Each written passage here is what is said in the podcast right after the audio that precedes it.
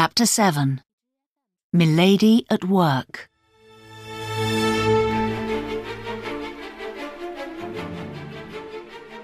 Milady looked round her room, horrified. Why has De Winter brought me here? Someone has told him of my plans. I must get out of here. Just then, the door opened, and a young army captain came in. Suddenly, Milady was no longer afraid. Ah, She thought, smiling to herself. perhaps I can persuade him to help me escape. Good morning, milady. Said the young captain. I'm John Felton. Lord de Winter has sent me to guard you day and night. I understand, sir. Said Milady. I hope that I won't be any trouble to you. I've done nothing wrong, so I have nothing to fear from God or Lord de Winter. Leave me now. It's time for me to pray. She closed her eyes, put her hands together, and pretended to pray.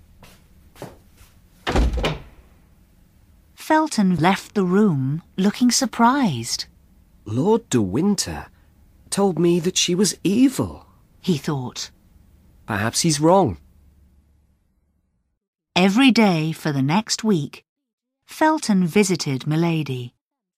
Each time she pretended that she was praying and did not look at him. In the end, she looked up when he came in. He saw her beautiful face and felt very sorry for her. Go on praying. He said, God will look kindly on your crimes. My crimes? Uh, sir, you don't understand. It's other people who need God's help, not me. I am praying for them. What do you mean, Lady de Winter? I'll tell you everything, sir. This is what happened to me. When I was young and unluckily beautiful, a man fell in love with me. He kidnapped me and hoped to persuade me to marry him. He found that he couldn't persuade me, so he began to seduce me. But I fought against him. All right, I'll let you go, he said angrily in the end. You'll never love me, I can see that. I'll tell the world that you kidnapped me, I told him. But nobody will listen to you if they think that you're a criminal, he replied.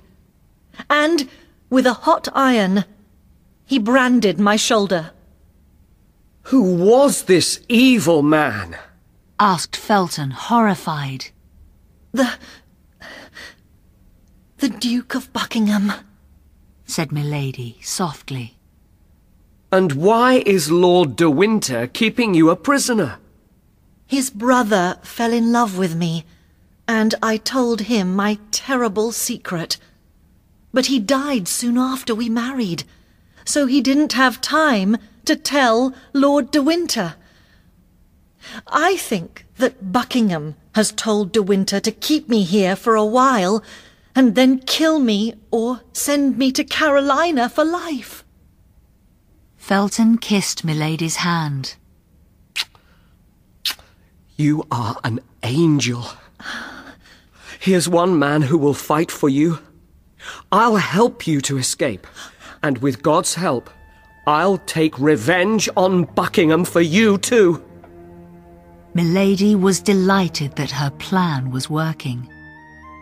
That night, Felton came quietly to her room and helped her to get out of the window.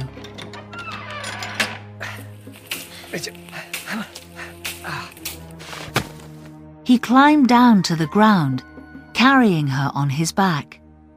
From there, they ran across a field to the sea, where a ship was waiting for them. Felton spoke to the ship's captain. Sail to Portsmouth. He said, I have business there, so you must wait for me. Then, when I'm back on the ship again, we can sail to France. At Portsmouth, a large town by the sea in the south of England, the English army was getting ready to attack France. There were hundreds of ships, full of soldiers, waiting for the Duke of Buckingham to tell them to sail. Buckingham himself was there, staying at one of the inns. Felton went to this inn. He asked to see the Duke at once, and the servant showed him into the Duke's room. Sir, I've come about Lady de Winter. He told the Duke, That evil woman. said Buckingham angrily. But what are you? Not evil, sir. She's an angel. You're the evil one. God will punish you because you kidnapped her. You seduced her. You branded her. And now you'll die for your crimes. Ah! And Felton took out a knife and pushed it deep into Buckingham's chest. Patrick! Help me! I'm dying! The Duke called to his servant. At that moment, Patrick ran into the room, saying, Sir, a letter from France. Is it from the Queen? asked Buckingham. Tell me what she says. Sir, you're hurt. Let me call a doctor. said the servant. No, it's too late. Tell me, Patrick. There isn't much time. Sir, she says, please stop this war and save the lives of hundreds of English and French people. Be careful. Your life is in danger. Stay alive for the day when you are no longer my enemy.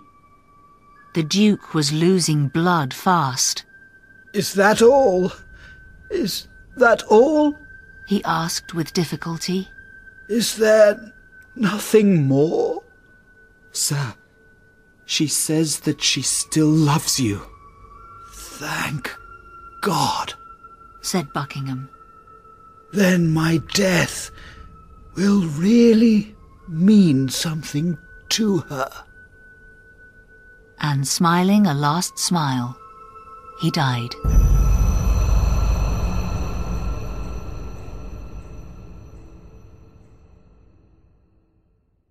When Lord de Winter arrived at his castle, he found out about Milady's escape. He rode as fast as he could to Portsmouth, but arrived just too late to stop Felton and save the Duke's life. While Buckingham lay dying, Milady's ship was on its way to France. The English will catch Felton and hang him for murder. But he's done good work for me and the Cardinal. Milady thought. When we arrive in France, I must go to Bethune. I hear that the Queen has moved that stupid little Bonacieux woman to the convent there.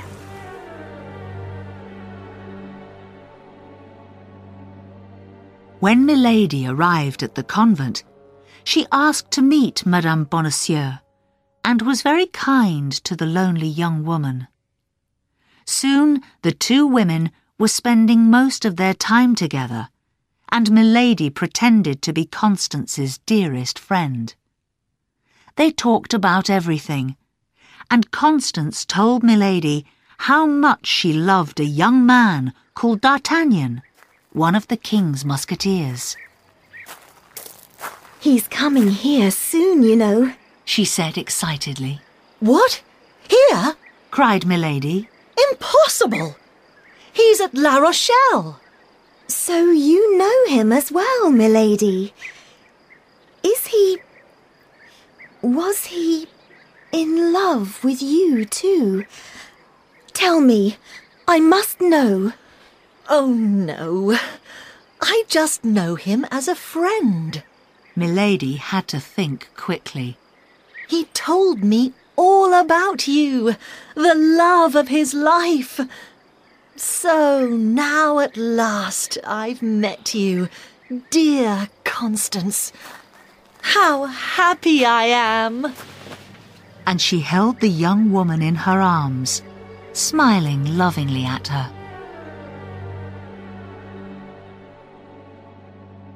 One day, a gentleman arrived at the convent and asked to see Milady.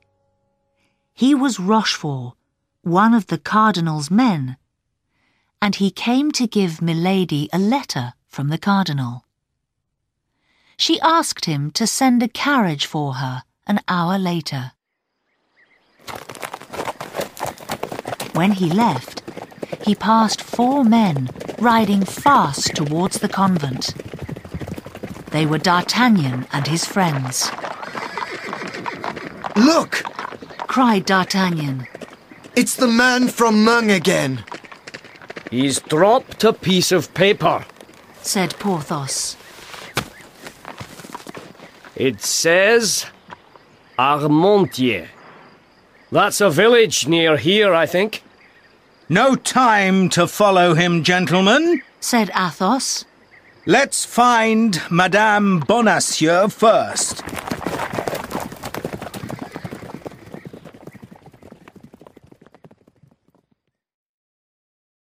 At the convent, Milady was talking to Constance. Listen to me, my dear. We're both in great danger. Oh dear. How do you know? Constance looked afraid. The man who visited me just now was my brother. He told me that the Cardinal's men are coming to take us both away. But D'Artagnan is coming to save me. He'll be here soon. No, my dear. He isn't coming. The Cardinal's men will arrive dressed as musketeers and take us to prison if we don't get away. How terrible! Dear Lady de Winter, don't you have a plan? I have, my dear. My brother's sending his carriage in half an hour, and I'm going off in it to hide somewhere a few miles from here. Why don't you come with me? Very well. How good you are, milady. Thank you. Now, go to your room and pack any little things that you want to take with you. D'Artagnan's love letters, for example. Constance hurried to her room, while Milady stood by the window, looking down at the road. Will Rochefort's carriage or the musketeers get here first? She thought. Will I be able to stop D'Artagnan saving his Constance? What about my revenge? Let's see what happens.